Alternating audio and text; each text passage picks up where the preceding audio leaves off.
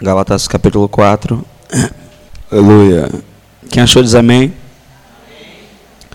Digo, pois, que todo tempo que o herdeiro é menino, em nada difere do servo, ainda que seja senhor de tudo, mas está debaixo de tutores e curadores, até o tempo determinado pelo Pai.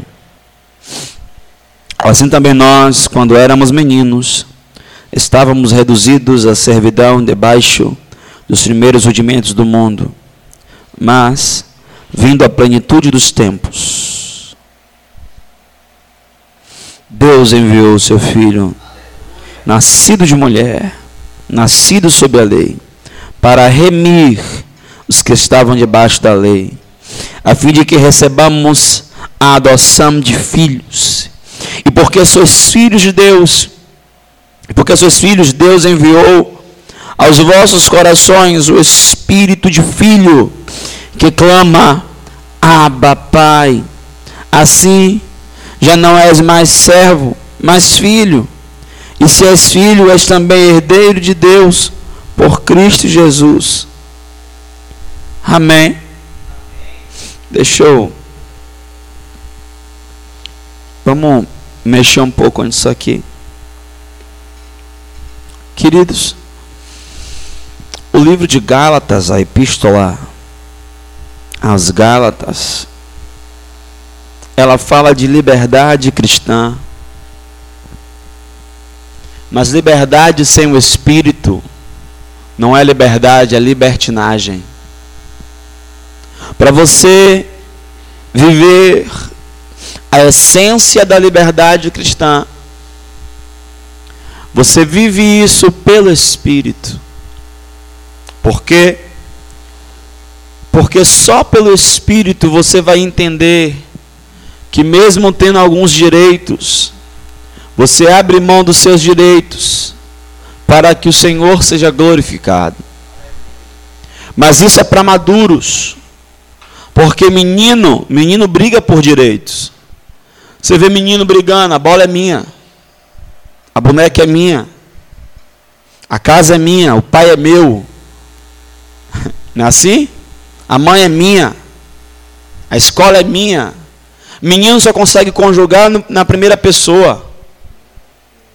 Mas Jesus, quando ele vem nos ensinar a orar em Mateus capítulo 6, versículo 9, ele vai mudar, mudar todo esse contexto, porque ele era o primogênito do Pai. Ele tinha todo o direito de dizer que o Pai é meu. Mas ele vem nos ensinar que o Pai é nosso. Porque ele era primogênito, mas ele estava disposto a abrir mão de seu direito de primogenitura, para não ser apenas o, o filho, o melhor, ele estava com ele estava com o coração aberto para abrir mão do seu direito de ser unigênito, para se tornar o primogênito de muitos irmãos. Queridos, a gente só peca por causa de duas coisas egoísmo e falta de amor. Todo pecado ele tem duas molas propulsoras. Ou é as duas ou é uma de cada. Ou é falta de amor ou é egoísmo.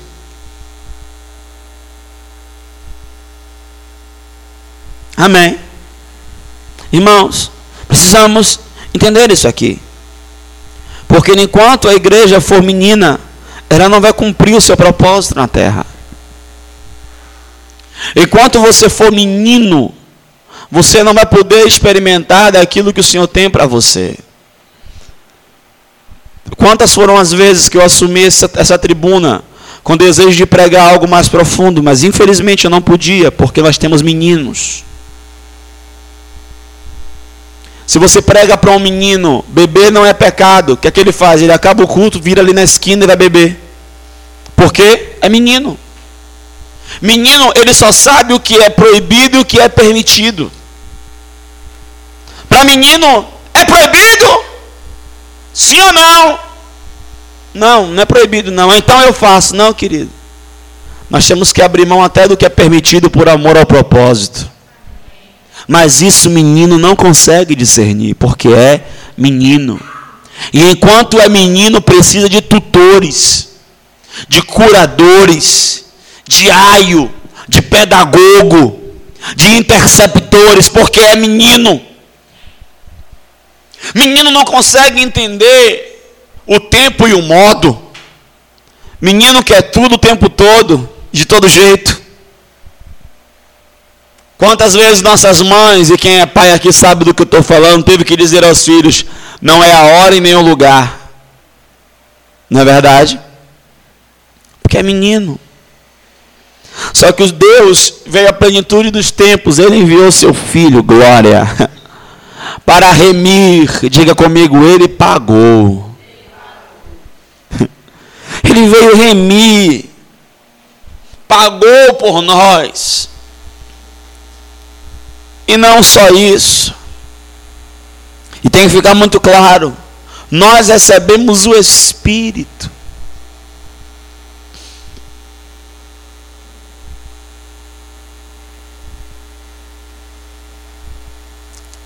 Eu tinha uma dificuldade enorme de entender a adoção.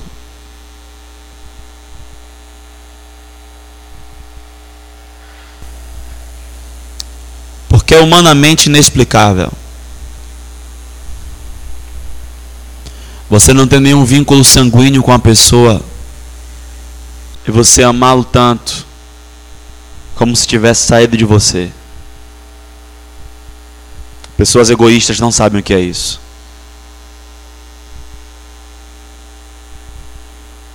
Só que Deus ele resolveu nos amar. Irmão, no nome de Jesus, você não mostra que tem o Espírito Santo quando você fala em línguas na igreja. Quando você bate o pé, quando você pula, quando você roda. Você mostra que você tem o Espírito Santo habitando em você. Quando você decide agir como o Pai age. Quando você estiver disposto a abrir mão. Quando você estiver disposto a perder. Perca até os seus direitos. Não tem problema. O que a gente precisa entender aqui nessa manhã é que nós temos o Espírito que ressuscitou a Jesus dentre os mortos. O problema da igreja é que a igreja não está entendendo isso. A igreja não está vivendo isso. A igreja não está acessando isso simplesmente porque nós não entendemos, porque somos meninos.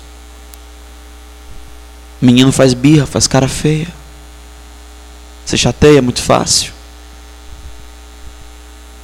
Essa linguagem que a gente usa aqui, dá morro no olho, isso é para maduro. Tem gente aqui que eu nunca chamei atenção. E não é porque eu nunca dei motivo, não. Às vezes dá motivo até demais. Aí você pensa, se eu exortar, desvia. Então a gente ora, a gente chora, a gente clama, a gente pede para que o Espírito Santo que habita nele, se é que habita o Espírito Santo em você, ele ilumine os seus olhos. Porque, irmãos, eu vou falar uma coisa: todos os meus argumentos serão falíveis se você não entender pelo Espírito. Se você não pegar pelo Espírito, não vai adiantar nada eu estudar horas e horas, preparar mensagens e mais mensagens, porque não vai acontecer nada no seu interior. E o diabo ele começa a colocar resistência. Já reparou como é menino? Repreenda o menino uma vez e ele te ouvirá. Repreenda duas e ele vai cismar. Repreenda três e ele cria resistência. Menino. Pastor, como é que eu sei que eu sou menino? Quando eu saio do Espírito, porque foi isso que aconteceu na igreja da Galácia. Paulo diz: é assombroso como é que vocês começam no Espírito e terminam na carne. É assombroso como é que vocês mudam de evangelho muito rápido.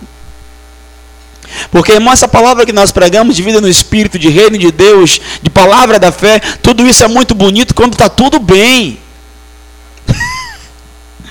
tudo isso é legal quando está tudo bem. Mas quando você está em pânico, a alma está gritando, você vem para aqui querendo ouvir uma mensagem para massagear seu ego, e você recebe pau na quarta, pau na sexta, pau domingo de manhã, Ao domingo de noite você quer ligar a televisão na rede Aleluia.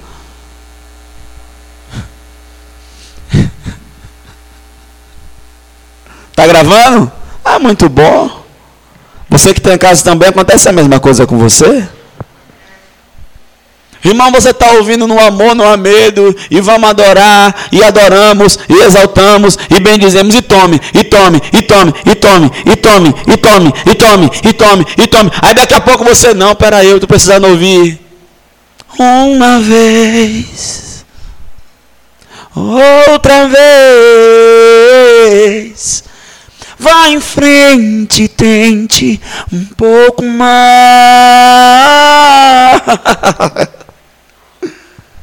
Foi isso que aconteceu com a igreja da Galácia. Irmão, ninguém está te iludindo, não. Você tem que morrer. Sabe por quê? Porque você tem que morrer. Ah, você não tem que morrer para ganhar um carro. Jesus não morreu para te dar um carro. Ele não é dono de concessionária, querido. Ele não morreu para te dar um casamento. Jesus não é Santo Antônio. Você trocou o nome aí. Jesus não morreu para te enricar. Trocou os livros. Jesus ele morreu para que você vivesse a vida dele. E a vida que Jesus vivia era uma vida com propósito. E com propósito de propósito. Irmão, você sabe o que é uma pessoa dizer assim, ó, é, vamos. Vamos para onde? Vamos para o lugar marcado que eles vão me pegar para me levar, para me prender, para me acabar, para me açoitar, para eu ir para a cruz. Isso não é coisa de menino, isso é coisa de filho maduro. Nós queremos andar no poder de Deus. Quem quer andar no poder de Deus? Quem quer ver a glória de Deus? Irmão, quem quer ver cultos aqui é onde a gente vai voltar para casa carregado? Irmão, quem quer ver cultos aqui, da gente cair arrebatado aqui um dia, e a gente tem que fechar a igreja, largar o irmão aqui arrebatado e voltar no outro dia para ver se o irmão já voltou. Vocês creem nessas coisas? Meu coração arde por essas coisas.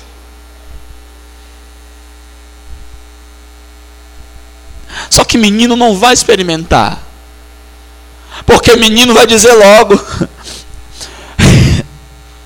Não, Jesus. Você tem que morrer, velho. Você está muito vivo. Você tem o Espírito Santo, irmão? Quem tem o Espírito Santo aqui? Você tem certeza que o Espírito Santo habita dentro de você? Porque o Espírito conduziu Jesus para onde? Mateus capítulo 4. Para o deserto. O Pai levou Jesus para onde? Para a cruz. E para onde a gente quer ir? Para o shopping center.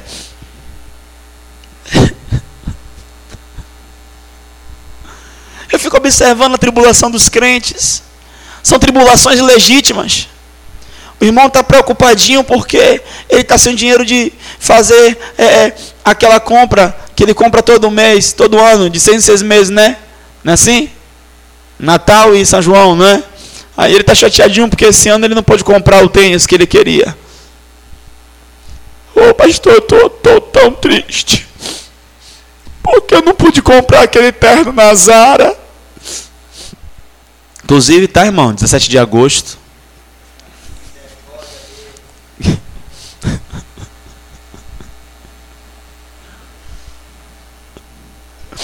Quando eu lembro do meu aniversário, irmão, dá uma agonia.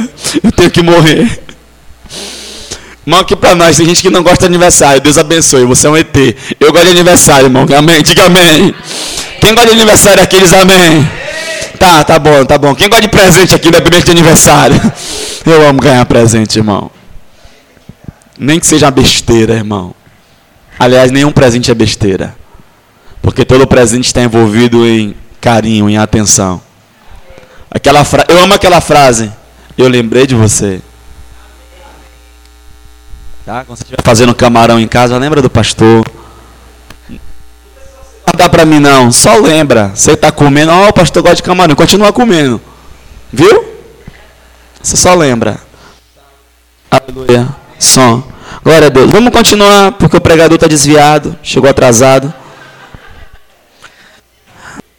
Abençoa o pregador desviado. Converte ele, Senhor. Irmão, eu tenho uma certeza que Débora vai para o céu, irmão. Olhe, só porque no dia que ela disse assim no altar, sim, pronto, ela garantiu cadeira cativa no céu. Irmã, tô com, tô com o microfone, querido. Eu não podia perder essa. Aleluia. Vamos lá. Vamos continuar. Continua comigo aí. Versículo 22. Porque está escrito que Abraão teve dois filhos, um da escrava e o outro da livre. Todavia, o que era da escrava nasceu segundo a carne, mas o que era da livre, por promessa. O que se entende então, o que se entende por alegoria? Porque estas são duas alianças, uma do Monte Sinai, gerando filhos para a servidão, que é Agar. Ora, Agar é Sinai, o monte da Arábia, que corresponde a Jerusalém, que agora existe, pois é escrava com seus filhos. Mas a Jerusalém, que é de cima, é livre, o qual é mãe de todos nós, porque está escrito: Alegra-te, estéreo, que não dá luz, esforça-te clama, tu que não está, tu que não estás de parto, porque os filhos da solitária são mais do que os da que tem marido. Amém? Mas nós, irmãos, somos filhos da promessa como Isaac. Glória a Deus. Paulo agora, ele usa uma figura importantíssima para o povo, que eu preciso da sua atenção para você entender. Ele olha para o Monte Sinai, ou Sinaí, como você quiser, e diz: Ó, tá vendo o Monte Sinai? Então, Deus se manifestou no Sinai. Deus falou no Sinai. Operou no Sinai. Só que o Sinai não é o melhor de Deus. O melhor de Deus é Jerusalém. E ele diz que o Sinai, ele usa a questão geográfica para ensinar essa alegoria. O Sinai fica na Arábia e ele dá, ó, tá vendo? Isso aí é Agar. E ele compara o filho de Sara, Isaac e Sara a Jerusalém, que é espiritual. O que é que nós precisamos entender, irmãos? Precisamos entender que manifestação não é sinal de respaldo divino. Eu vou falar de novo. Manifestação não é sinal de respaldo divino. Tem muita gente operando no reino dos céus. Qual a diferença entre o reino dos céus e o reino de Deus? O reino de Deus é eterno. O reino dos céus, ou melhor, o reino dos céus ele vai vir. E o reino de Deus não, ele está. No reino de Deus, todo mundo opera. Vocês nunca acharam estranho como muita gente fala em línguas e, e, xinga. Você não conhece ninguém assim não, que fala línguas e xinga? Eu conheço um bocado. Vou, vou piorar a situação. Você não acha estranho como é que tem gente que profetiza e, e, e deixa eu ver, e é cachaceiro? Não, não conhece não? Eu conheço um bocado. Ah, vou piorar ainda mais. Você não acha estranho como é que tem gente que é prostituto, é adúltero, é pornográfico e opera nos dons de curar, levantando aleijados, fazendo cego ver, surdo ouvir, mudo falar? Não conhece ninguém assim não? Eu conheço. Por que essas pessoas fluem assim? Simples. É o reino de Deus. É um arranjo político. Deus ele não tem preocupação nem compromisso com esses tais.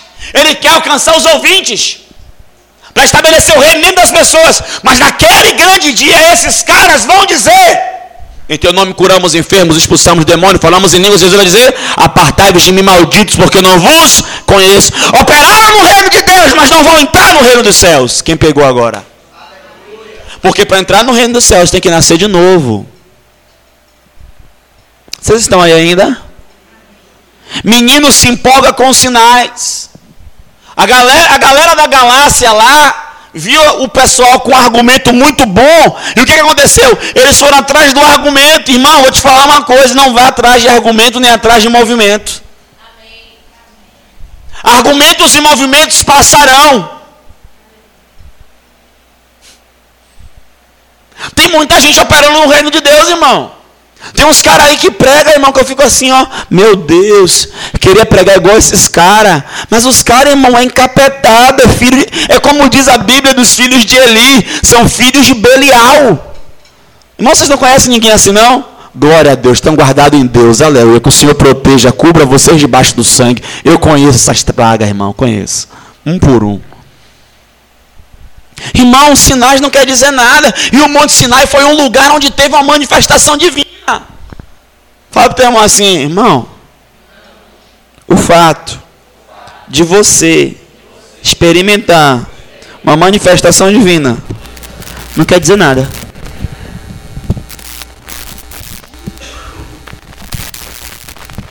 A Bíblia fala da mulher que alimentou Elias. Oh, som. Ei. A Bíblia fala da mulher que alimentou Elias. Ela alimentou Elias, não alimentou Elias? Agora eu pergunto, ela foi salva? A Bíblia fala de Namã. Namã foi curado, não foi? Ele foi salvo? Vocês estão aí ainda? O povo de Israel foi liberto do Egito, não foi? Com mãos fortes, com grandes sinais. Mas morreram aonde? No deserto. Pare de ser menino.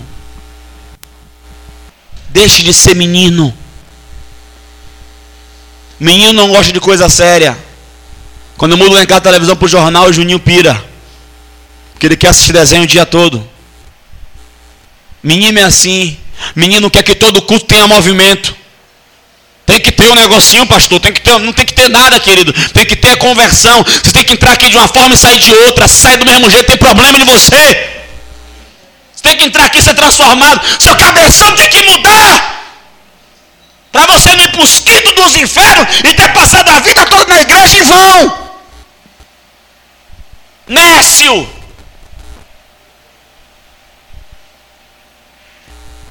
Sinai. A mulher empreendeu. Uau! Tudo deu certo, mas nem tudo que dá certo é certo.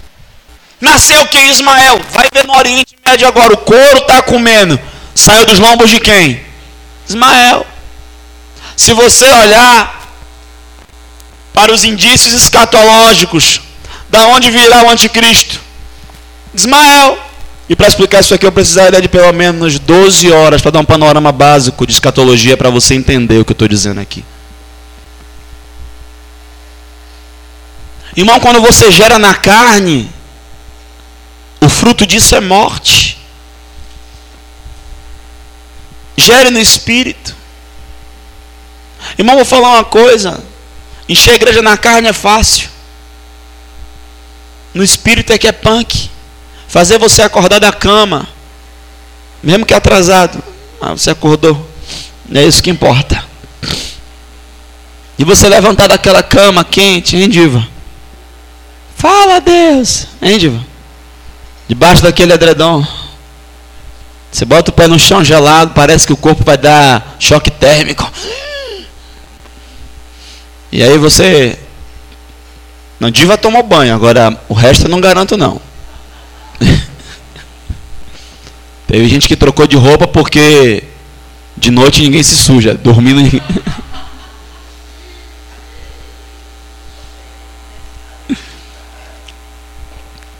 Vamos lá. Mas você veio. Que legal. Mas você não pode voltar para casa com o mesmo pensamento. Irmão, vai ficar aqui um dever de casa. Se examine. E veja na sua vida todo ponto que é ponto de meninice. E trabalhe arduamente em cada um deles. Eu sou menino emocional. Se o irmão passar por mim e não falar comigo, eu fico tristinho. Vou mudar isso em mim, Senhor. Senhor. Mesmo que eu fale com Lorena no Facebook, ela não me responda, eu vou continuar amando Lorena, Senhor. Senhor. Mesmo que eu ligue para aquele irmão, Pai, que se afastou sem nenhum motivo e o irmão não me atenda ou me trate mal, eu vou continuar amando ele. Porque eu não sou menino.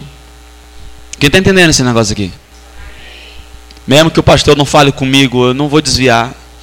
Nem vou trocar de igreja. Fala amém agora, irmão.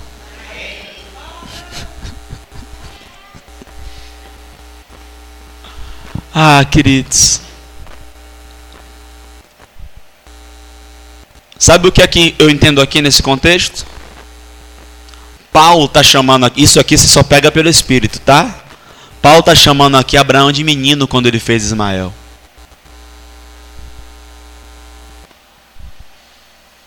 Porque se Abraão fosse maduro, mesmo Sara enchendo o saco, ele dizia: A promessa vai vir de você. Sabe por quê? Porque menino é influenciado pela voz exterior. Você tem que parar de ouvir a voz exterior e ouvir a voz interior. Menino não aguenta pressão.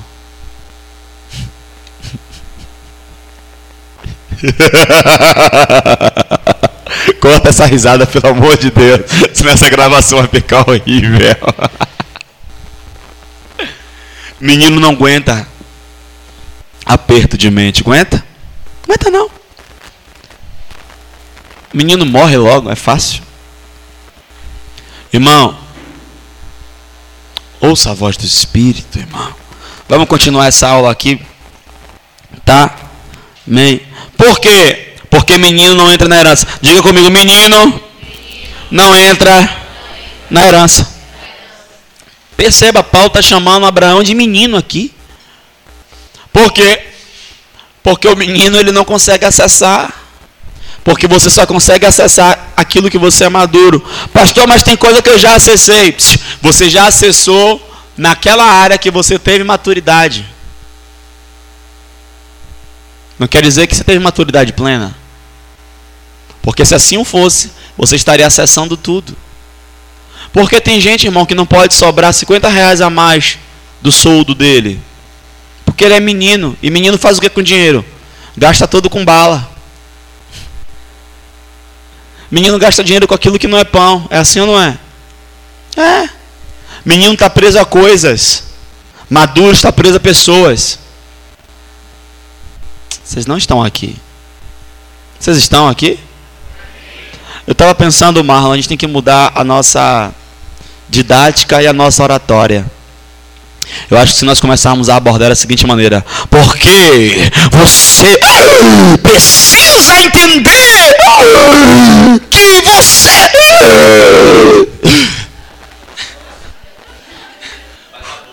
Acho que vai dar, vai, vai tá bom. A galera vai perceber, né? Vai, né?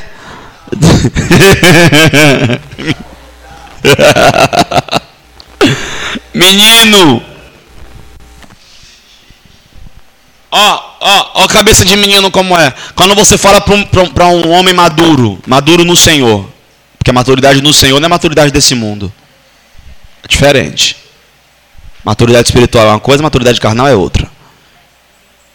Maturidade carnal é com base em fatos vividos. Porque idade não é maturidade. Tem homem de 30 que é mais maduro do que homem de 60. E tem homem de 60 que é mais maduro do que menino de 18. Então, maturidade são fatos vividos, experiência vivida. Tem gente nova com muita experiência. Agora, maturidade espiritual não é fato vivido, é revelação recebida. Quem entendeu? Então vamos lá. O menino ele não consegue acessar, porque ele é imaturo. Você fala para um homem maduro no Senhor que o homem é o cabeça. Ele entende que o papel dele é de servir. Aí você fala para o imaturo, você é o cabeça, ele entende que o papel dele é de mandar. Quem entendeu? Você coloca o um menino na liderança, ele entende que o papel dele é de servir, é de desenvolver, é de gerar nas pessoas o melhor delas Esse é o papel do maduro. E o menino? O menino entende que o papel dele é de mandar. Ele entende que é subserviência. Ele entende que é se impor, sobrepor. Você pega menino, você dá autoridade ao maduro, o maduro teme a autoridade, meu Deus, mais responsabilidade, meu Senhor. Não, o imaturo, ele acha que isso é, é algo para que ele se sobressaia entre os demais. Agora eu sou o conferencista internacional, pregador de multidões. Fala para o seu irmão assim, você está entendendo isso?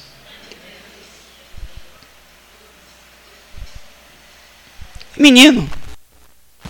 Tem gente aqui que tem um chamado brilhante, mas você não vai viver o seu chamado enquanto for menino. Ou você pode até entrar no chamado, mas não vai viver a plenitude do seu chamado porque é menino. Você sabe, imagina Deus colocar para você se tornar influência sendo menino.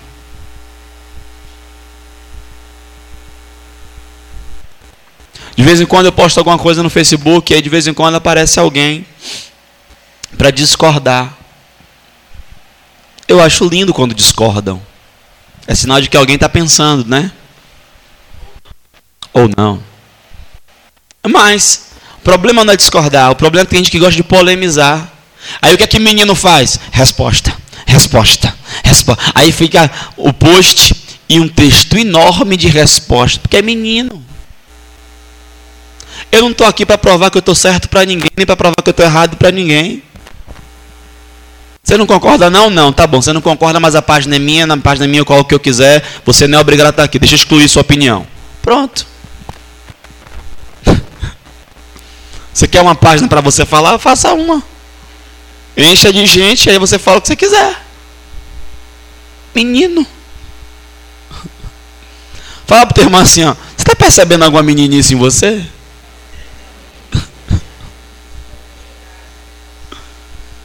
Pô, menino, velho. Irmão, olhe para mim, olhe para mim. O pai tá doido para colocar na sua mão um cartão sem limite.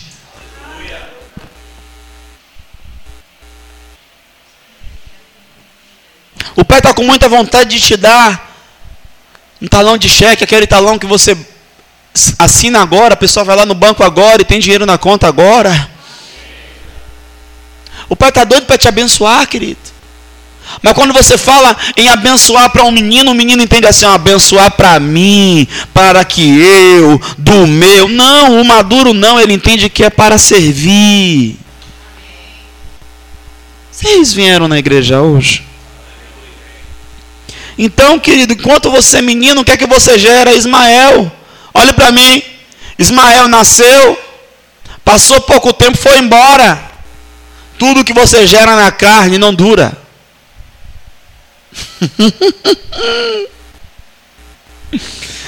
Tudo que é gerado na carne é efêmero, é passageiro.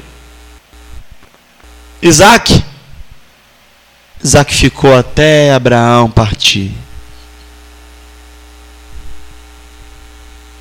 Fala para o seu irmão assim: ó, vai demorar um pouquinho, vai dar mais trabalho, vai ser mais difícil, mas coisa boa é gerar no espírito. Namora em casa, Daniel. Daniela e Alisson. O pessoal aqui agora fica namorando na igreja. Pessoal, pessoal casado que namora na igreja. Capítulo 5, vamos lá.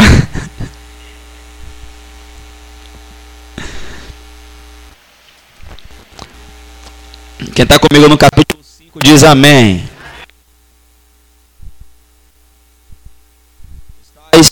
O som. Estais, estais, estais, estais, pois, firmes na liberdade com que Cristo nos libertou. Não torneis a colocar-vos debaixo de jugo da servidão. Eis que eu, Paulo, vos digo que se vos deixares circuncidar, Cristo nada vos aproveitará. Deixa eu só parar aqui. Tá vendo, irmão?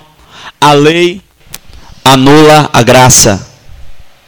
Do mesmo modo que a graça sobrepõe-se sobre a lei. Se você inventar de guardar o sábado, dá ruim.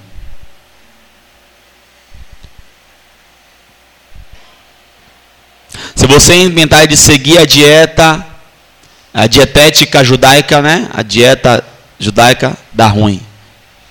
Você tem que seguir a graça.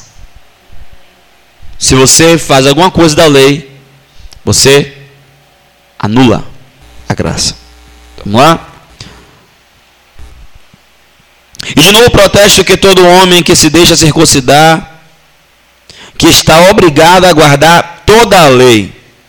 Separado estás de Cristo, vós os que vos justificais pela lei, da graça tendes caído. Está vendo?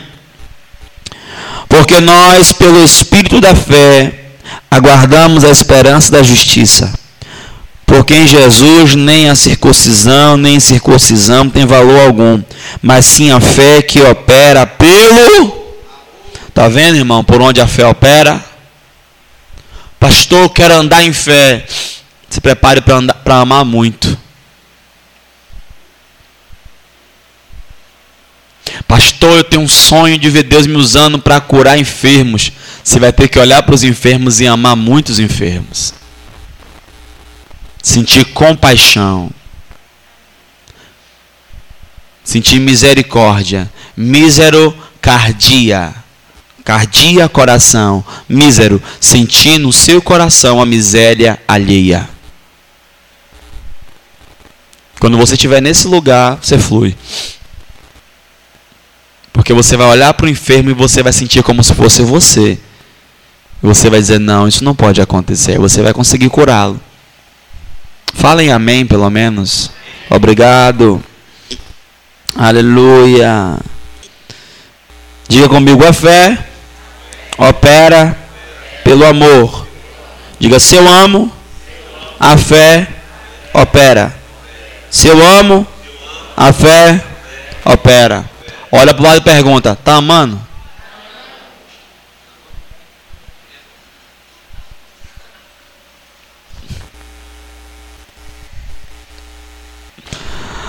Correis bem. Que quem vos impediu para que não obedeças à verdade? Esta persuasão não vem daquele que vos chamou. Um pouco de fermento leveda toda a massa.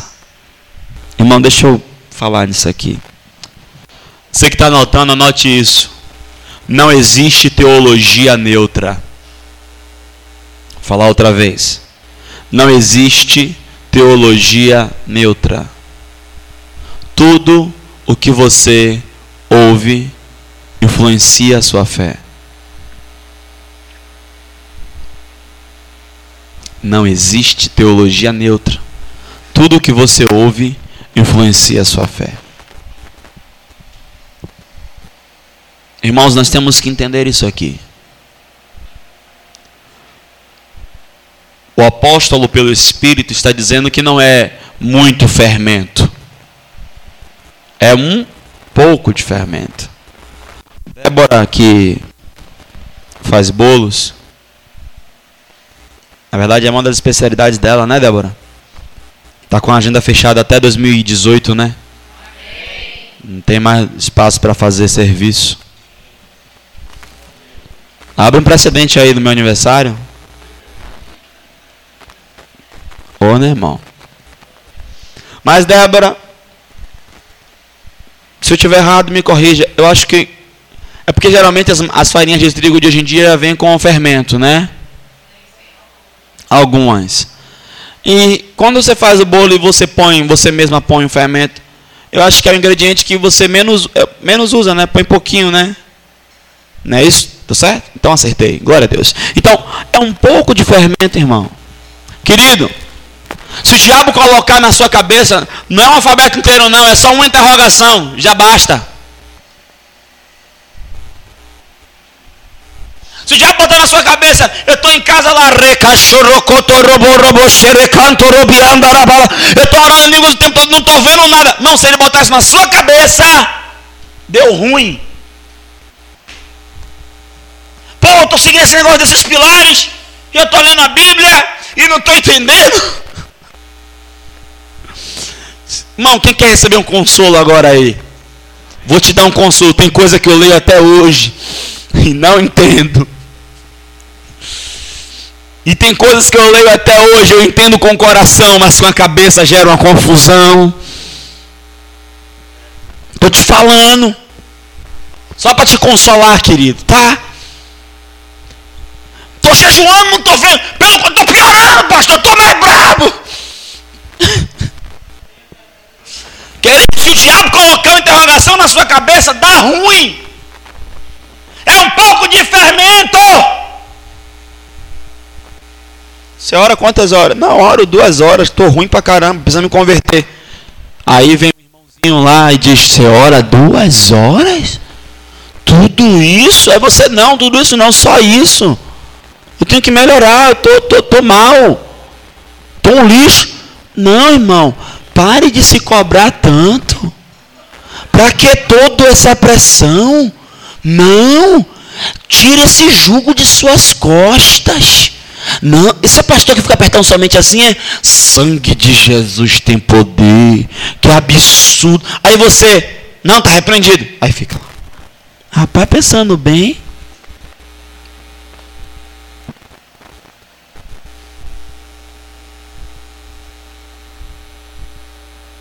Um pouco de fermento.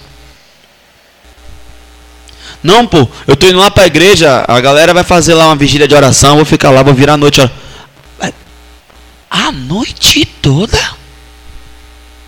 Que absurdo! Quantos cursos tem na sua igreja? Quarta, sexta, escola do reino. Domingo. Quatro cultos só. Só? Não, na minha igreja tem culto a semana toda, mas eu só vou lá no domingo. Vocês não têm amigos assim não, né? Eu tenho. Eu tenho. Não é amigo, eu estou querendo converter ele. Irmão, um pouco de fermento. Não, e na sua igreja, é, cada culto o pastor recebe um pregador de fora? Não, é ele na quarta, é ele na sexta, é ele domingo de manhã, é ele de noite. E quando ele inventa uma programação extra, ele prega na maioria dos dias. Cara, você não enjoa dele, não? um pouco de fermento. Menina, você está esperando em Deus quanto tempo? Ne, na, ah, nenhum. O que é que tem? Nada a ver. Conhecer gente não é pecado, não. Conhecer gente não é pecado, não. A intenção de conhecer as pessoas pode ser. Me ajuda a pregar. Fala pro teu irmão assim, ó. É só um pouco. Olha para mim! Você fica um dia sem orar. Você sente. Você fica dois dias sem orar. As pessoas mais perto sentem. Você fica três dias sem orar. A igreja toda já sente. Igre... É, nós somos um corpo, você esqueceu? Esqueceu? Quatro dias sem orar, quando você vai orar de novo, parece que você não corou na vida.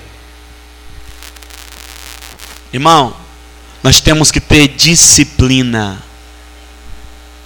Temos que tirar a distração e focar na disciplina. Você tem que orar todo dia. E não é fazer que nem Juninho, não. Passei na porta do quarto de Juninho. Tá Juninho lá. Pai nosso, um céu, a gente passa nosso Parei na porta. Amém. Juninho.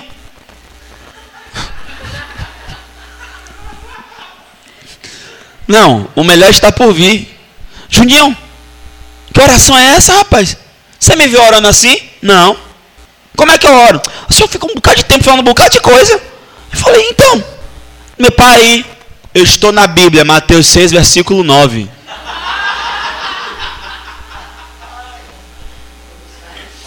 Eu, mas Mateus 6, versículo 5 diz que nós devemos usar vãs repetições como usam os pagãos.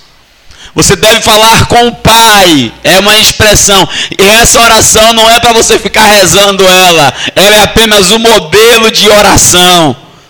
Ah, então quer dizer que meu argumento está ruim. tá bom, Senhor Jesus, perdoa os meus pecados, abençoa a igreja, abençoa meu pai, abençoa minha mãe, abençoa minha irmã, abençoa todo mundo, amém. Só tem os melhores, né, irmão? Pérolas de junho. Mas.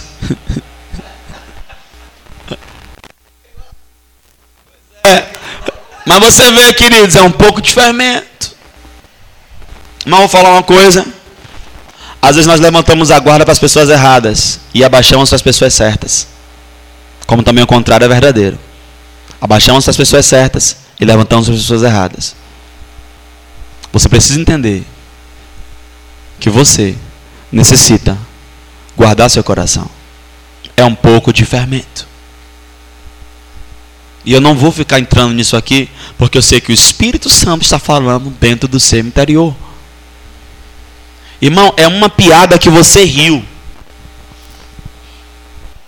Pastor, porque eu ri de uma piada. É, você chegou na sua empresa, contaram uma piada, você riu. O fato de você rir, você abriu precedente para que a pessoa entenda que você é igual a ele. Teve um, um, um, parente meu que botou assim no Facebook dele. Qual é o pastor que nós devemos confiar mais? Ele botou uma foto de Silas Malafaia, uma foto de Valdomiro Santiago e a foto de um pastor alemão.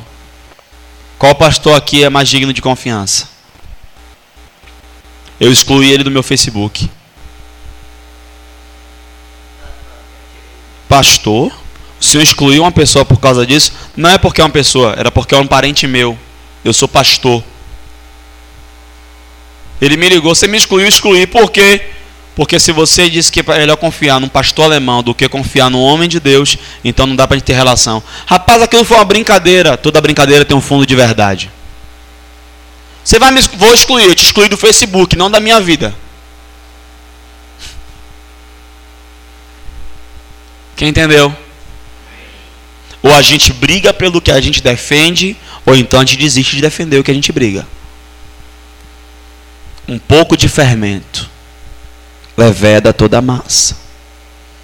É só uma música, não é só uma música, queridos.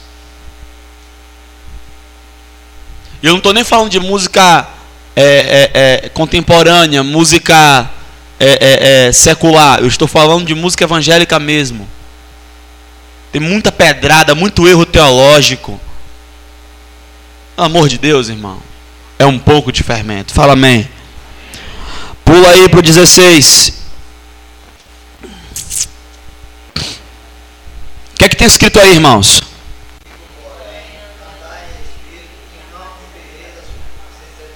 Irmão, você já viu um, um, versículo mais confrontador do que esse? Pega isso aí, Léo. Ó, o texto está dizendo o seguinte: se você anda no espírito, você não cumpre a concupiscência da carne. O que é a concupiscência? Como Marlon pregou muito bem, é o impostor que está dentro de você. O velho homem, a velha natureza, da qual em Colossenses 3 diz que você tem que se, despir dele. Obrigado pelo seu amém tão empolgante. Então, eu entendo que não é Deus que vai tirar meu velho homem, sou eu. E aqui está dizendo o seguinte: se eu ando no Espírito, eu não cumpro. Tem tradução melhor que vai dizer assim: ó, jamais. Jamais. Irmão, não tem como você andar no Espírito e querer se prostituir. Não tem como você querer amalassie é como o minayagaio. Não tem como andar no espírito e a carne inchar. Não tem. Pastor, como é que eu ando no espírito? Cinco pilares. São cinco pilares que vão te conduzir a vida no espírito. É, cinco pilares. Jejum, oração e confissão, meditação e oração. Cinco pilares, cinco pilares, cinco pilares para te conduzir. Bem didático eu sou, né, irmão? Irmão, se eu ando no espírito, eu não vou conseguir mandar o irmão ir para o inferno. Não é nem que eu não vou conseguir. Porque a Bíblia diz que se eu chamo meu irmão de louco com raiva, eu sou réu do inferno. Chama de louco. Imagina falar merda, banana. Peguei você.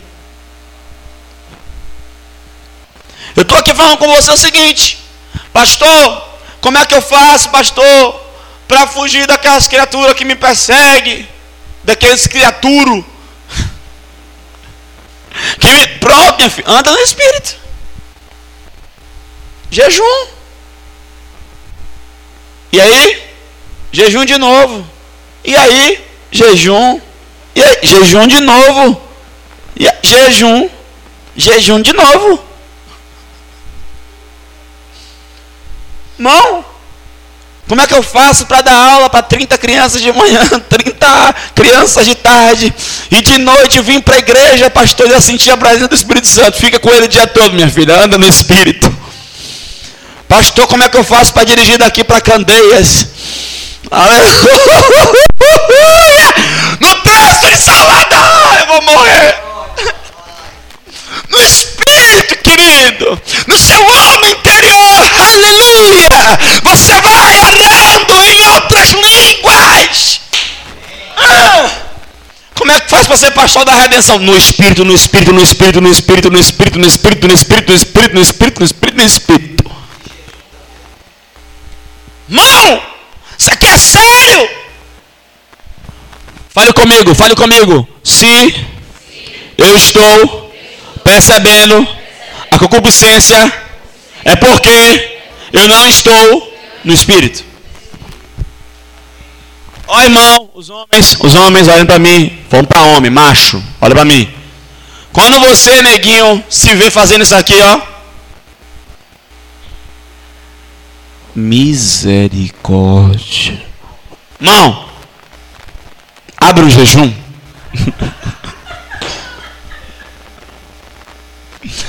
Mano, a concupiscência está batendo forte. Quem entendeu? Teve um amigo meu que veio se conselhar comigo. Eu vou contar isso aqui.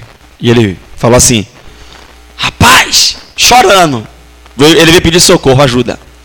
A coisa está tão séria que nem revista da Avon eu não posso abrir. Eu falei, falei, meu filho, só tem o caminho, nego. Jejum. Revista da Avon.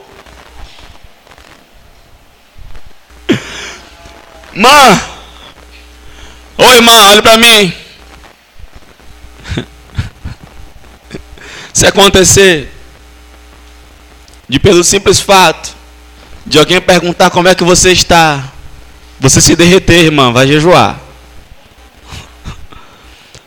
Como é que você está, querida?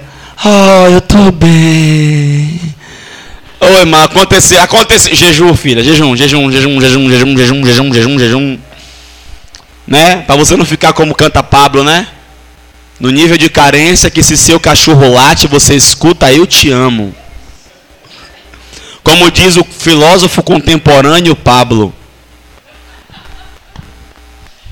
Amém. Vamos encerrar esse negócio aqui. Porque dentro de você tem um ringue.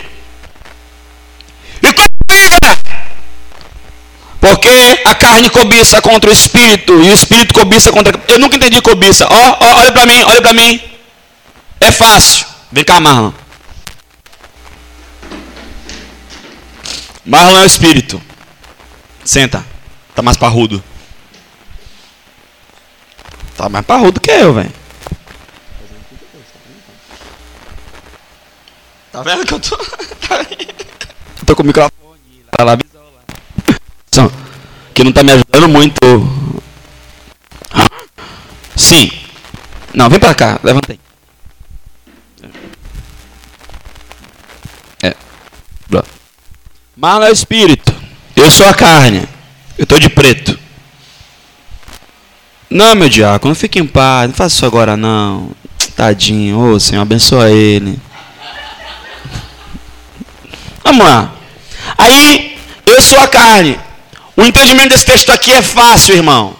É fácil. Agora, na prática, é punk. Qual é o entendimento? Eu sou a carne, eu estou aqui cobiçando o lugar do Espírito. O Espírito está reinando. Pô. Você vai para qualquer lugar, você fala qualquer besteira, a galera. Você está se esforçando, você faz. A galera tá nem aí você. Mas vamos lá. Tem que pregar que nem eu, viu? Entendendo que está todo mundo recebendo, independente de. Pegou? Tá fazendo já, né, irmão? É, tá é maduro. Ó, oh, oh, que coisa. Aí tá aqui. Aí a carne tá assim, ó. Eu quero lugar. Porque a carne quer reinar. O espírito está reinando. Você está orando. Você está sensível. Qualquer coisa chora. Está no ônibus, sente Deus. Ô oh, Pai, o Senhor está aqui. Aleluia. Oh Senhor. Você pega aquela fila quilométrica para pagar aquela conta. Oh Senhor, o Senhor está aqui nessa fila. Aleluia. Oh Espírito Santo. Como o Senhor é bom. Te amo. E, a carne está aqui, ó. Cobiçando. Aí, ó, ó, ó. Você, rapaz, que versículo lindo. João 3, João 3,16. Só no espírito para você ficar empolgado com João 3,16, né? Oh, que versículo maravilhoso. Que co... E você estava vivendo o ápice. Aí a carne. Agora o comando é nosso. Irmão, e a carne ela dirige destrambelhada em direção ao inferno. A carne, a carne é desgraçada, irmão. Essa praga não converte, não, irmão. E ela aqui, ó, e ela começa a trazer memórias, lembranças, situações. Ela começa a trazer pessoas. Ela começa a trazer, ela começa a aguçar o que tem de pior em você. E ela quer exercer domínio. E ela vai avançando, e é nessa hora, querido, que você tem que estabelecer e um se opõe ao outro. Agora entenda uma coisa, não tem como dividir o trono. Isso aqui é que nem Saul e Davi. Saul, ele é uma alegoria da carne, Davi é uma alegoria do espírito. Quando Saul viu Davi, ele se sentiu ameaçado, foi o que ele fez? Perseguir Davi. É isso que acontece. O cara larga uma peteca dessa, aí ninguém anota, ninguém se empolga. Ninguém prega depois. Todo mundo entende, todo mundo maduro. Vibrando por dentro. Que nem a irmã falou para mim, tem uma irmã que falou para mim aqui, pastor, a gente fica por dentro assim, ó, meu Deus, uau, que mensagem. Eu, filha, bota um pouquinho para fora. Só, só uma, teteiazinha, um titiquinho para ficar empolgado também. Ajuda o pregador. Sério mesmo, falou. Sério. Mas se vocês são guiados pelo Espírito, não estão debaixo da lei. Porque as obras da carne são manifestas. Fale comigo, as obras da carne manifesta. Olhe para mim agora, por favor. Dá atenção de presente. Irmão, tem gente que você olha para você olha para a pessoa, você diz assim, ó, tá com demônio. Não, é carne. Porque a carne manifesta. É abrupto. É assim, ó.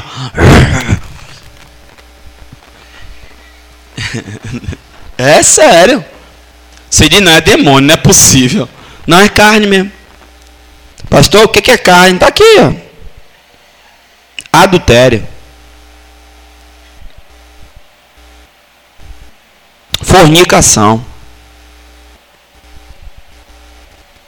Impureza. Lascívia Idolatria. Eu jurava que a pessoa era idólatra por causa do diabo. Não, irmão, a pessoa não é idólatra por causa do diabo, não. Ela é idólatra por causa da carne. Porque tem muita gente que deixou de ser idólatra de Maria, de José, de Pedro, de Antônio, para virar idólatra de Ana Paula Valadão, de Thales Roberto. Não vira idólatra de Timóteo, não, senão você vai para o inferno sozinho, viu? É sim. Agora deixa eu fazer um paralelo aqui. Idolatrar é uma coisa, honrar é outra. Não misture as coisas. Não troque alho por bugalho. Porque o Brasil tem uma cultura de não honrar. O brasileiro não, não aprendeu a honrar. Não sabe o que é honra. Os orientais sabem muito bem o que é honra. O brasileiro não aprendeu a honrar. Quando um brasileiro vê outro honrando alguém, ele chama de peru de puxa-saco. Ele não sabe o que é honra. Não entende o que é honra. Então a gente não pode misturar as coisas. Agora, honrar é uma coisa, idolatrar é outra. Mas vamos lá. Tem gente que idolatra a placa da igreja, né? Se alguém quiser idolatrar a placa da igreja, irmão, pode pegar lá fora, pode levar para casa, tá? São mais de 20 metros de placa. Você pode levar. Alguém fica triste, irmão? Alguém vai ficar chateado se o irmão levar a placa para casa? Pode levar, querido. Leva nas costas, tá? Aleluia. A gente não tem problema com isso, não. Feitiçaria. Olha, é uma obra da carne. Sabia que tem crente feiticeiro? Ah, querido, eu vou orar. Ah, você tocou na pessoa errada, Vaz. Ah, que eu vou orar. Peraí, rapaz, o cara é crente também. Mas eu vou orar porque na briga de crente prevalece quem é mais crente. Aleluia! Peraí, rapaz. Que satanás é esse? Não, eu vou orar. E papai vai te pegar. Pois é. Mas aí, aí, aí, feiticeiro. Tem irmão, tem gente que usa óleo ungido como se fosse pemba.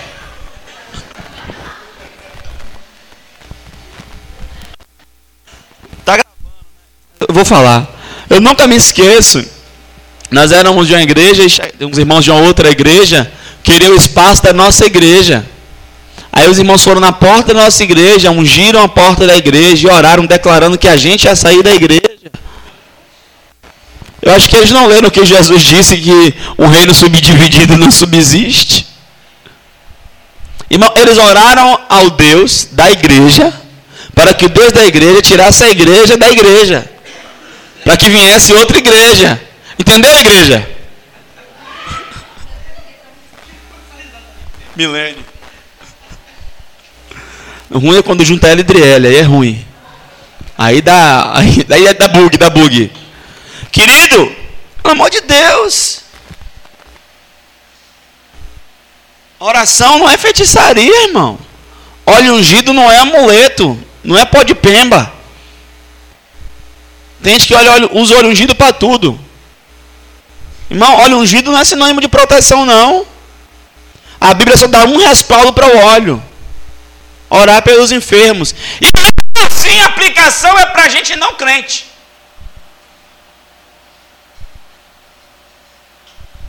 Deixa para lá, deixa para lá. Outro dia, outra pregação. Volta, volta. Vamos lá. Idolatria, feitiçaria. Irmão, fala a verdade. Quem nunca foi feiticeiro? Quem nunca fez aquelas orações que parecia mais reza braba? Quem nunca? Não, não, não, não, não, não. Aquele bar perto de casa. Ah, Senhor, fecha esse bar. Toca fogo em tudo, Jesus.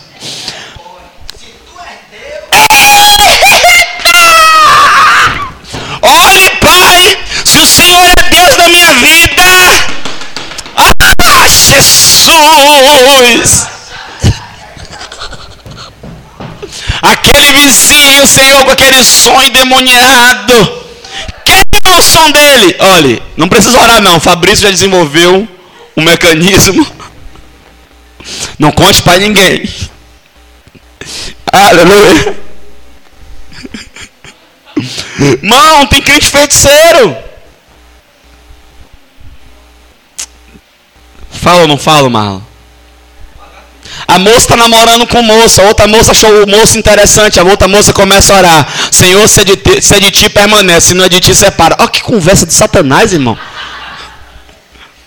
Pastor, você já viu todas essas coisas? Todas essas coisas e mais um pouco. Eu te falando. Olha, Senhor, é assim. Não casou então? Irmão.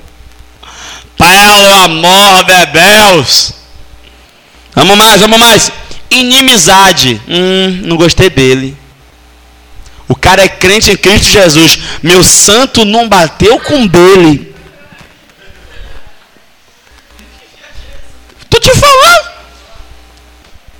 Irmão, inimizade é obra de quem, irmão? De quem? É friboi.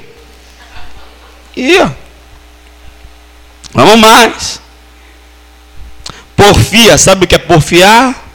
Briga. Mas é mais do que briga. Tá? É briga por é disputa por poder. Briga por posição. Na família ninguém precisa brigar por posição. No reino ninguém precisa brigar por posição. Tem muito trabalho para fazer. Não tem esse negócio. E se eu perceber esse negócio aqui, irmão, é murro no olho, voadora, é homopata voadora, é bicuda na canela, até tu converter. Tem esse negócio. Você vai em lugares, irmão, que você percebe, é nítido, que tem gente brigando mesmo, disputando espaço. Irmão, no reino de Deus não precisa disputar espaço, não. Tem espaço para todo mundo. Na verdade, o que eu leio na minha Bíblia é que grande é a seara e poucos são os cefeiros. A Bíblia não diz que grandes são os cefeiros e pouco é a seara. Então, querido, eu não tenho que estar brigando com ninguém por nada, disputando nada. Eu era pastor de uma igreja que, em um lugar que ninguém queria. Quando o negócio deu certo, começaram a brigar. Eu dei a chave e falei: toma.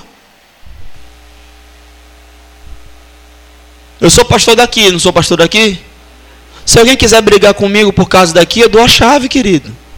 Sabe por quê? Ovelha é ovelha e ovelha segue a voz do seu pastor. Acabou. Quem é minha ovelha vai me seguir. Quem não é, não vai. Sim ou não? Amém ou não amém, pessoal? Então digam graças a Deus. Irmão, eu vou brigar, irmão. Irmão, fala a verdade. Vou brigar? Vou? Não dá para gente ficar brigando besteira. Entendeu? Emulação. Eu me lembro quando eu li isso aqui, eu pensava que era emulação, era era, como é? Síndrome de mula. Eu vi alguns irmãos dando patada nos outros irmãos, eu pensava, tá vendo? Isso é emulação. Coisa de mula. Não, irmão. Não tem nada a ver, não. Emulação é uma outra forma de briga. Olha para mim. Quem aqui é daquela galera que não briga com a pessoa, mas briga sozinho com a pessoa? Não? Só eu que fui liberto disso? É assim, ó. Ah, ele falou isso. Ah, era para eu ter falado isso, rapaz. Por que eu não falei isso? Ah, mas eu vou falar com ele. E se ele falar isso, eu falo isso. Ele fala, eu falo isso de novo. Irmão. Fica ali, ó, emulando, emulando, emulando. Irmão, para com isso, irmão. Isso vai gerar uma raiz de amargura. Diga amém. Ira. É obra da carne. Pastor, mas a Bíblia diz irai-vos, mas não pequeis. Olha para mim. Irá e não pecar é para menino. Maduro não se ira. Peguei pesado agora, não foi? Menino, ele se ira, ah, ah, eleva o que, e se ira, ah, ah, só quem teve infância sabe o que eu estou falando. Se ira, ah, enche o life, ah, ah, ah, e aí ele não salta o Kamehameha. Aí é, ele fica.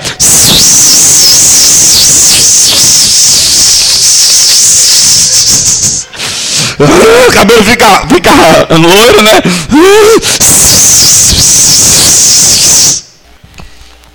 Mas ele não peca, ele não aplica o golpe. Menino, Maduro, não se ira. Não, discutir com uma pessoa madura é chato demais. Olha você! Sim. É que você! Não é bem assim. Não é! E você fica calado! Você quer que eu diga o quê?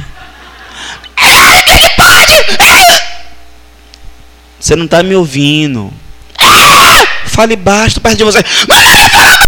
Calma! Ó, eu vou deixar você passar esse momento. Quando você estiver mais tranquilo, a gente conversa. Não, não é bem assim. É horrível discutir com gente maduro. É bom discutir com outro menino. É o que, o que, o que? Ah, você também! Ah, porque menino só serve para apontar o erro do outro. Maduro admite a culpa e pede até perdão pelo que não fez. Vocês estão aí ainda, gente? Vocês não estão gostando da aula, não? Peleja, dissensão. Fala para o seu irmão assim, ó. Ô meu irmão, se você faz parte de algum grupinho da igreja, saia.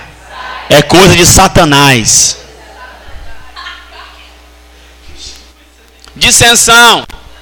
Eu tenho a minha patota. Aí outra coisa, é parente, mas não tem nada a ver não. Aqui é igreja, viu? Fica todo mundo só juntinho no grupinho, disfarça, viu? Aqui você se mistura. Fala amém. Ah.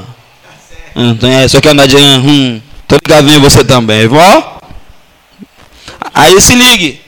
Irmão, quando a gente faz isso, a gente faz essa dissensão, a gente fecha para que outros entrem. Pior coisa de você ir na igreja é você se sentir um peixe fora d'água. Porque você está ali e tá a galera do, dos grupinhos, né? Tem o grupinho das coroas. E mulher é pior do que homem, porque homem você vê o grupo dos homens. A gente admite que os velhos fiquem. A gente admite. A gente admite. Na verdade, Rômulo, a gente admite. Homem admite os coroas no grupo. Mulher não, meu irmão. O grupo das novinhas é o grupo das coroas. Mulher? E outro tava o pai, e outro tava o pai. Tem um grupo das novinhas, tem um grupo das coroas, mas tem um grupo das novinhas que faz alguma coisa junto. Então é nós três. Eu com ela, eu sem ela. Nós por cima, é. Sim. A gente permite coroa, aí o coroa às vezes fala umas coisas assim fora que não tem nada a ver, dá umas pedradas. Mas a gente permite, a gente, a gente tolera. Mulher não, tem um grupo né, específico. Você vê que mulher reúne três mulheres para conversar qualquer coisa, já cria um grupo no WhatsApp. Já viram um grupo no WhatsApp? Foi no cinema juntas, pronto, o grupo do cinema. Cinéfolas. Som, né? Enfim. Não, temos que acabar com as dissensões, amém? A gente tem que pegar aqueles irmãos, que tem os irmãos na igreja também que são aleatórios, eles ficam assim, ó. Ele não fala nada, não se mistura. Aí você introduz o irmão. Vem cá, fulano. Vamos falar de futebol. Eu não jogo bola, não. Tudo bem, vem. Vamos falar de cinema. Rapaz, o último filme que eu assisti foi Tartaruga Ninja, a primeira versão, quando eu era criança. Não, beleza. Vem. O último filme que eu assisti foi Lagoa Azul. Tudo bem, vem. Não, temos que acabar som com as dissensões. Ó, ó, obra da carne aqui, ó. Heresia. Pensando que heresia é coisa do diabo? Tem gente distorcendo as coisas a seu bel prazer. Isso é coisa da carne, irmão. E eu vou falar uma coisa, viu, irmão? Eu não tenho paciência com nenhuma dessas coisas, não. Eu combato todas elas. Viu? Combato mesmo porque a gente não pode deixar germinar, não. Inveja. Precisa falar alguma coisa sobre inveja, irmão? Precisa. Inveja não é só ficar com raiva, ficar triste pela felicidade do outro. Inveja é não conseguir se alegrar com a alegria alheia. Quando você não conseguir se alegrar com a alegria alheia, se pergunte o porquê.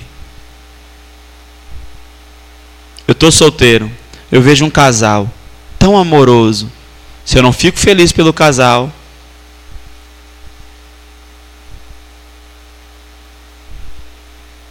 Esse é o nível 1 um da inveja.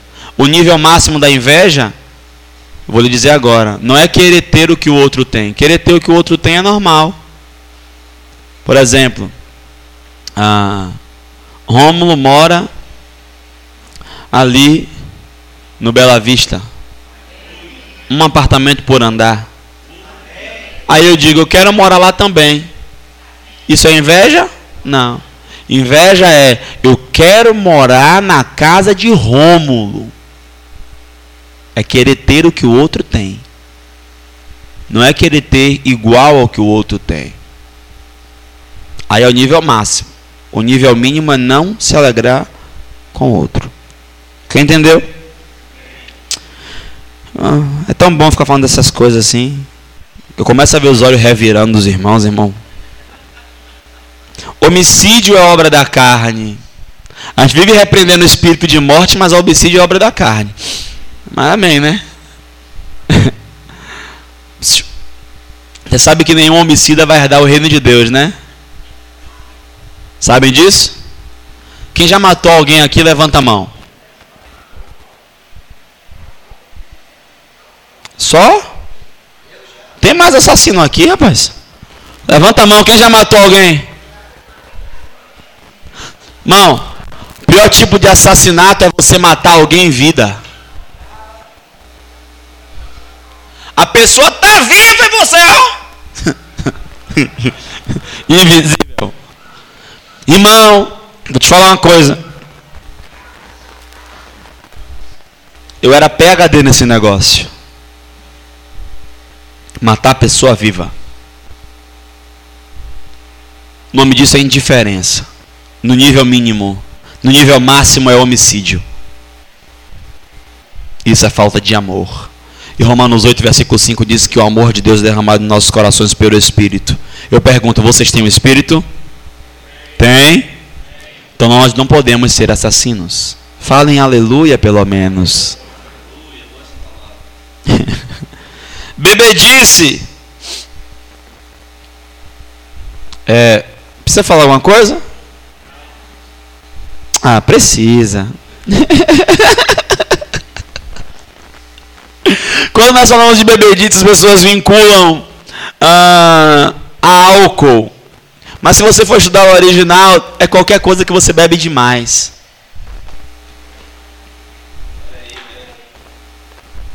Bebedice.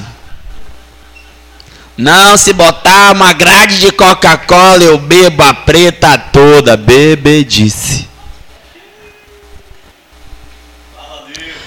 Tudo em excesso é pecado. Bebedice. Ah, não, é um suco. A barriga tá cheia, querido. Não cabe mais nada. Chega, tá estufado. Sabe aquele menino, barriga estufada? Chega a barriga brilha. E ela tá lá, ó. E ele tá lá, ó empurrando, empurrando, bebedice. Porque a bebedice ela é igual à glutonaria. Então não está se referindo apenas a álcool, é o excesso de beber. Por que ninguém bebe água assim? Eu me lembro quando eu era criança, a gente jogava é, dominó a copo d'água. Rapaz, chegava na determinada hora, que para você beber um copo de 200 ml, meu amigo, era horrível porque a barriga estava cheia, bebê disse. Glutonaria, olha para mim, deixa eu falar uma coisa sobre glutonaria. Queridos, você vai sair para comer com nosso irmão Marlon. Você vai convidar ele para almoçar. O amém tá fraco, o bicho. E aí, você sai para comer com ele, vai no self-service, aquilo. Aí você vê um botar um quilo e meio de comida. Aí você vai dizer, rapaz, o irmão é glutão. Não, querido, ele não é glutão. É a necessidade dele. Há uma diferença de glutonaria e necessidade. Tem gente que Pega seguro. E eu vou dar uma dica.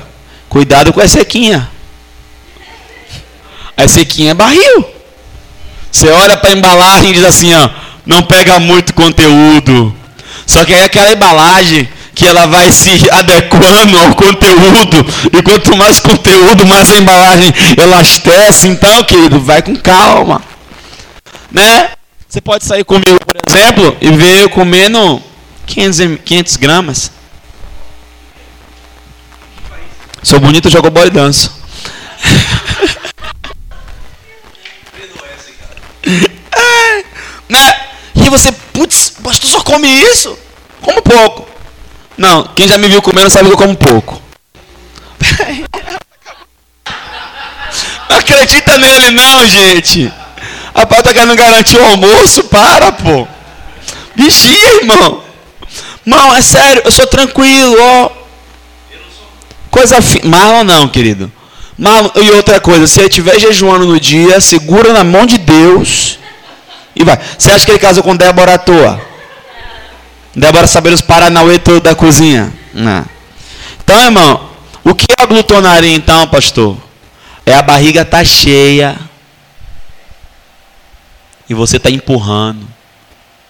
Não mais um quindim. Ah, um quindim. Ah, um pudim, um pudim. Ah, um casadinho, um casadinho. Ah, um, um brigadeirinho. E você toma ele porque isso é coisa de mineiro. Viu? Mineiro gosta de empurrar comida em você.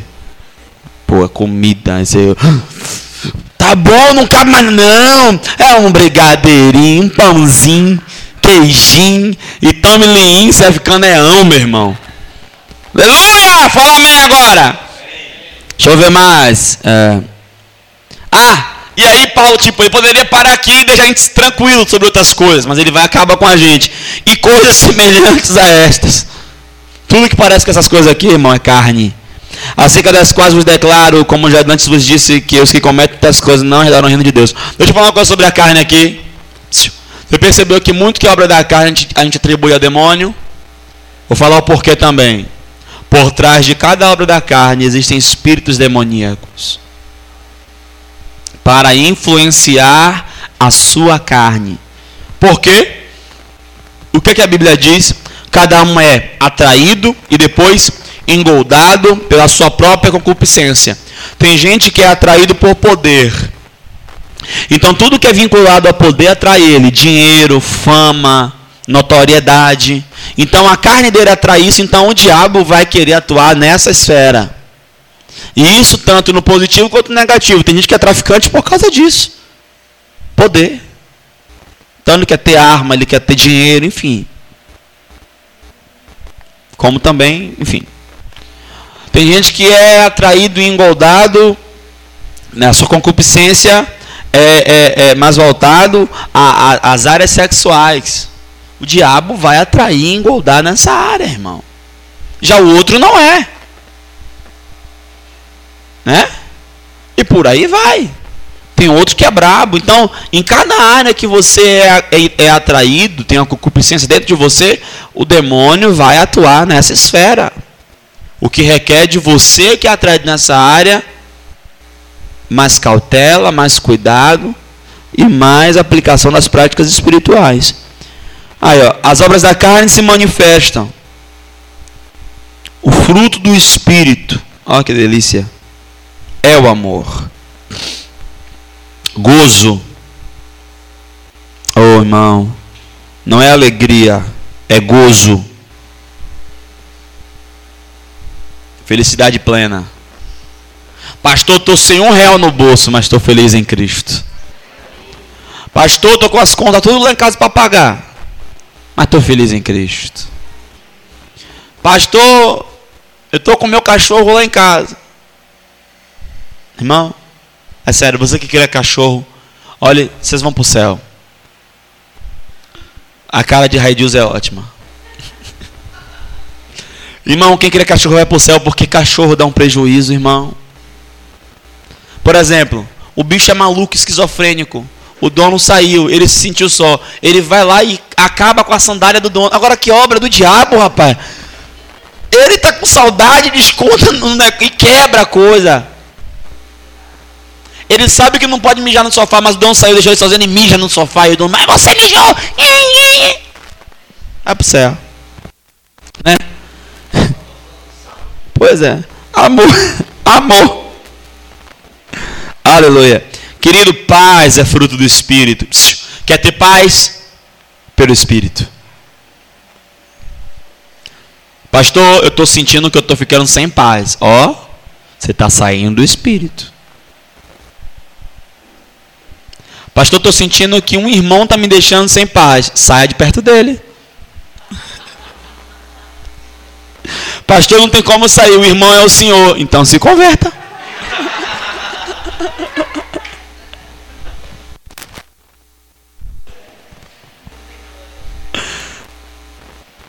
Longanimidade. Pastor, o que é ser longânimo? Ó, pavio. Pavio. Com alguns irmãos, pavio quilométrico. Entendeu, irmão? Longanimidade. Benignidade. Ser constantemente bom. Pô, mas ele não merece. Já bom. Deus é bom, Deus é benigno. Você tem essa natureza dentro de você. Bondade. Ó, pastor, uma benignidade e bondade é a mesma coisa? Não é. Bondade é você ter um ato, uma ação, uma atitude. Benignidade, constante. Vocês estão aí ainda? Querido, fruto do Espírito, fé. O Espírito dentro de você ele vai gerar fé. E a fé opera pelo. E o fruto do Espírito é o. Uau! Que revelação! Aí fica com essas caras como se já soubesse e quem não falou antes? Meu Deus do céu, eu não aguento. Mansidão, olha para mim, ser manso não é ser idiota. Tem gente que confunde. Ser manso não é ser abestalhado. Jesus era manso, sim ou não? Mas ele entrou no templo e tampou o pau todo mundo para fora.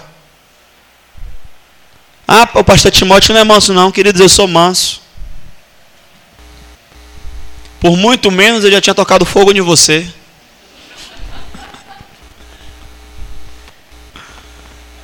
Isso é um atentado terrorista, pastor. Isso mesmo. Não. Mansidão não é ser besta. Pastor, o senhor é manso? Sou. Sou manso com meus filhos, sou manso com minha esposa. Agora eu não sou bestalhado. Eu sei colocar os pontos nos is. É diferente. Pastor, por exemplo, Elinha. Elinha trabalha em um lugar. Vou expor Elinha aqui. Que você precisa andar no nível de espiritualidade muito alto. Ela trabalha atendendo pessoas e pessoas assim dos níveis melhores da sociedade. As pessoas mais abençoadas, mais calmas, mais cultas, mais inteligentes, mais refinadas. E de vez em quando eu ligo para a Linha, estou falando com a Linha, pastor, só um momento, eu acho que ela bota a mão no telefone. Oi, pastor.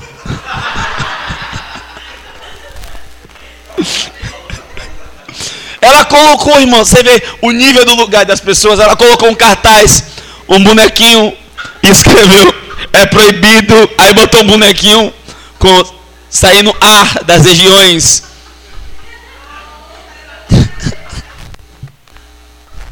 Você tem, não resolveu. Você tem ideia do nível das pessoas, pastor? E a linha é mansa? Não, a linha é mansa. Agora, veja bem, tem que saber pontuar.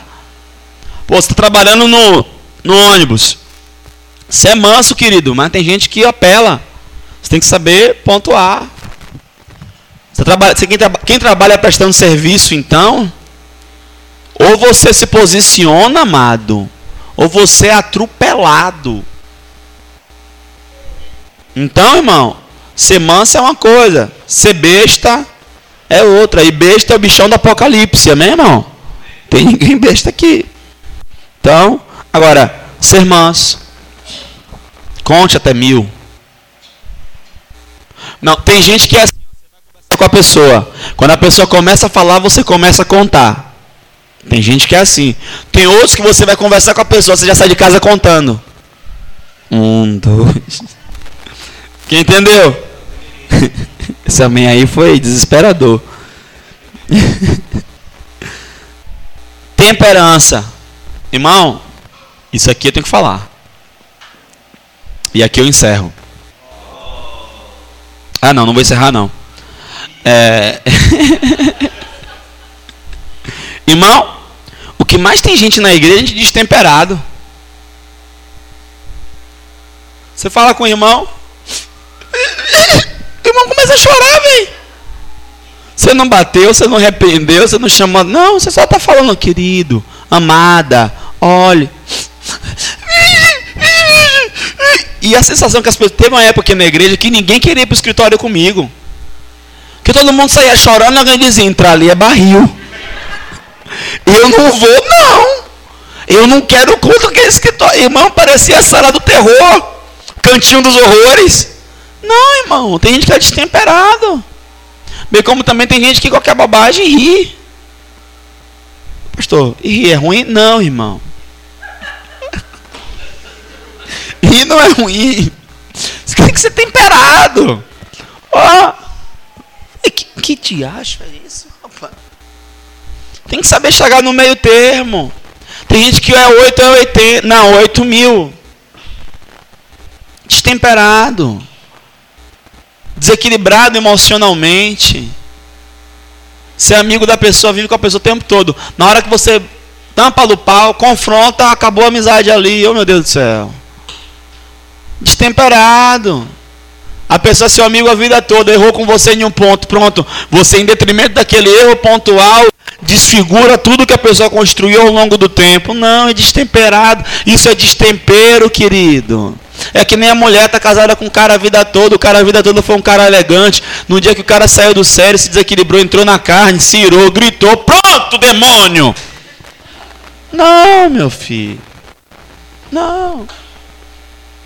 Não. A gente não pode ser assim. Então, irmão, vamos ter, vamos ter ser temperado e que as nossas palavras sejam temperadas, amém, irmão? Tem gente que tem a palavra destemperada e a palavra dura suscita ira. Você tem que ver o que fala, quem fala, como fala, a hora que fala, o jeito que fala. A Bíblia diz como maçãs de ouro em salvas de prata, assim a palavra dita no seu tempo. Tem coisa que você percebe, mas você não pode dizer porque não é o tempo. Ah, se eu pudesse vos dizer tudo o que eu gostaria. Mas como disse João, tem muito que vos dizer agora, mas vocês não podem resistir. 25. Se vivemos em espírito, andamos também em espírito. Amém? 6. E a gente encerra. Irmão, se algum homem chegar a ser surpreendido em alguma ofensa, opa! Vós, que sois espirituais, encaminhai o tal com o espírito de mansidão, olhando por ti mesmo para que não seja também tentado. Eu dei uma palavra aqui sobre ofensa. Na verdade, a gente vai dar um seminário sobre ofensa, porque o assunto é extensivo e é importante. Mas eu vou falar agora, vou aproveitar para dar meu parecer sobre o caso da Bianca Toledo e do Felipe Hendrick. Queridos, eu não iria me posicionar, mas alguns de vocês começaram a comentar comigo e muita gente de fora também. Eu vou dar meu posicionamento aqui. Meu posicionamento aqui é esse. Irmãos, se algum homem chegar a ser surpreendido em alguma ofensa, vós que sois espirituais, encaminhai o tal com espírito de mansidão, olhando por ti mesmo para que não seja também tentado. O que eu acho interessante é que colocaram um rapaz como réu, a esposa como vítima. E eu ouvi e li alguns pastores dizendo: descarado, safado, sem vergonha, demônio, pena de morte, injeção letal. Como é? Castração química. Queridos, Será que esse pessoal lê a mesma Bíblia que a gente lê?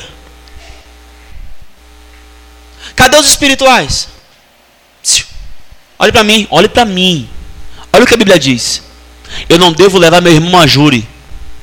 Eu tive uma querela aqui com o Driele. Uma situação, um impercalço, um infortúnio. Eu não posso colocar a Adriele na justiça, porque ela é crente em Cristo Jesus. Eu não posso processá-la. Mas, pastor, meu direito de cidadão diz que eu posso. Mas a Bíblia, que é a Constituição dos céus, diz que você não pode. Quer dizer então que quando é favorável a você, quando lhe é conveniente, você quer seguir a Constituição. A Constituição também permite casamento de homem com homem, de mulher com mulher. E aí, macho? Tem interesse? Cadê o maduro?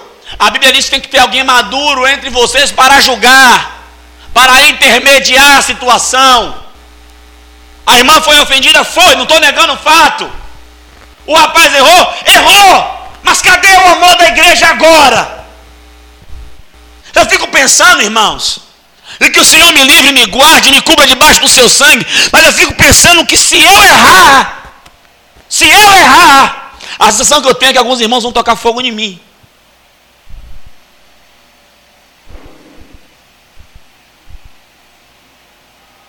Porque eu sou seu pastor. Até aqui o Senhor tem me ajudado e não tenho nada do que me envergonhar, nada do que me repreender. Que o Senhor me cubra com o sangue. Mas quer dizer então que no meu primeiro erro eu deixarei de ser homem de Deus? Tudo que eu ensinei foi errado? Tudo que você viveu e aprendeu comigo foi errado? Quer dizer então que o tempo todo eu era lobo? O rapaz errou, errou. Tem problemas na alma? Tem. Precisa de libertação? Precisa. Vai pagar pelo erro jurídica, jurídica e civil e juridicamente? Vai! Não estou negando nada disso. O que eu estou negando é a falta de amor da igreja e o posicionamento de alguns irmãos. Cuidado, irmão, nos seus posicionamentos. Porque o texto diz aqui, ó, olhe por você mesmo. Quando eu repreendo alguém em alguma coisa, Paulo diz assim, ó, esmurrando meu próprio corpo para que eu não seja pego naquilo que eu ensinei. Quem aqui, irmão, não está sujeito a cair? Quem aqui, irmão, não está sujeito a pecar? Quem aqui, irmão, não está sujeito a falhar? Mas, pastor, erro dele, o erro dele o quê, irmão? Tem pecadinho e pecadão agora?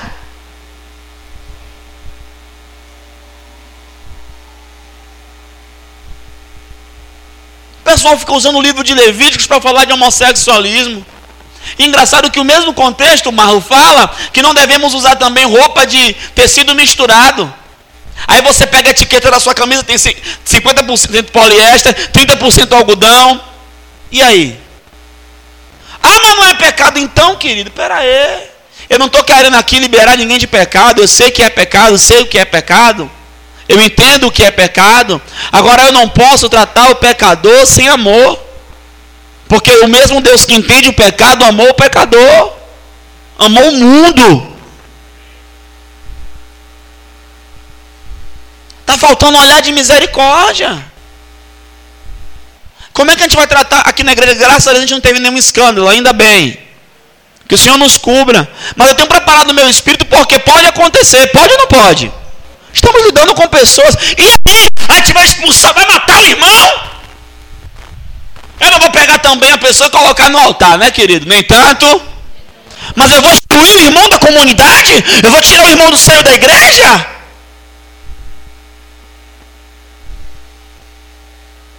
Foi o que aconteceu com o evangelho que a gente recebeu. Quer dizer que quando o pecado é seu, você quer misericórdia, quer amor.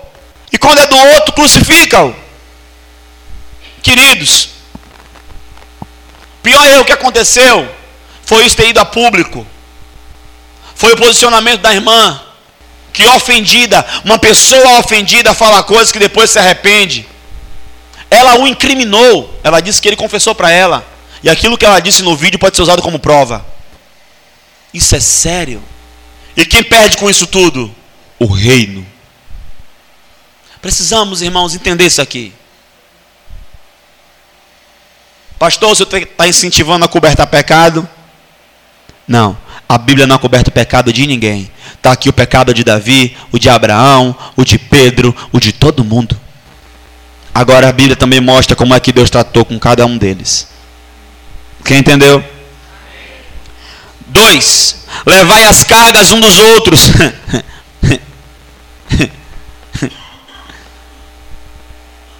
levai as cargas um dos outros. E assim cumprireis a lei de Cristo. Porque se alguém cuida ser alguma coisa, não sendo nada, engana-se a si mesmo. Eu não vou nem explicar isso aqui. Mas prove cada um a sua própria obra, e terá glória em si mesmo e não noutro, porque cada, um, cada qual levará a sua própria carga. Espera aí, pastor. Como assim? Psiu. Levar a carga um do outro é suportar, é carregar, é ajudar, é amar o outro. E como é que cada um vai levar sua própria carga? Irmão, quando eu faço alguma coisa, é por isso que eu não consigo reagir bem a elogio. Eu tenho um problema com elogio. De verdade. Pastor, o senhor não gosta de receber elogio, não? Não, irmão, não é isso. É que toda vez que você diz assim, ó, Pastor pregou muito. Querido, eu saio daqui, vou para casa, entro no meu quarto, fecho a porta e vou orar em línguas. Me cobre e me guarda, Deus. Porque quanto mais a gente serve no corpo, menos a gente tem que aparecer. Menos tem que se vangloriar. E se na mensagem ficou evidente Timóteo e não o Cristo de Timóteo, então Timóteo precisa ainda diminuir para que o Cristo de Timóteo cresça. O que é instruído na palavra, reparta de todos os seus bens com aquele que o instrui. Isso aqui é o princípio da honra. E aí Paulo vem com as exortações finais. Não erreis. Deus não se deixa escarnecer. Tudo que o homem semear, isso também se fará. Aí alguém fala assim, ó, pastor, mas o parecer que o senhor deu, o irmão está colhendo. Peraí, o irmão está colhendo o quê? O que falaram dele não é o que ele está colhendo. O que falaram dele é quem está plantando. O que ele está colhendo é o processo, a prisão, sair do ministério. Isso ele está colhendo. E o que falaram dele, aí é plantio de outra pessoa que também vai colher. O que semeia na carne se fará corrupção. O que semeia no espírito se fará a vida eterna. Não nos cansemos de fazer o bem, porque a seu tempo se faremos se não houvermos desfalecido. Irmãos, e é aqui que eu termino. Nós não podemos cansar de fazer o bem. Porque a nossa colheita vem pela perseverança. Nós colheremos se nós não houvermos desfalecido. Teve gente que começou bem, fazendo bem. Mas alguém foi lá e te machucou, te feriu, sei lá. Não sei. E você parou. Não desfaleça. Continue. A sua colheita vem pela perseverança. Amém. Vamos aplaudir a Yeshua.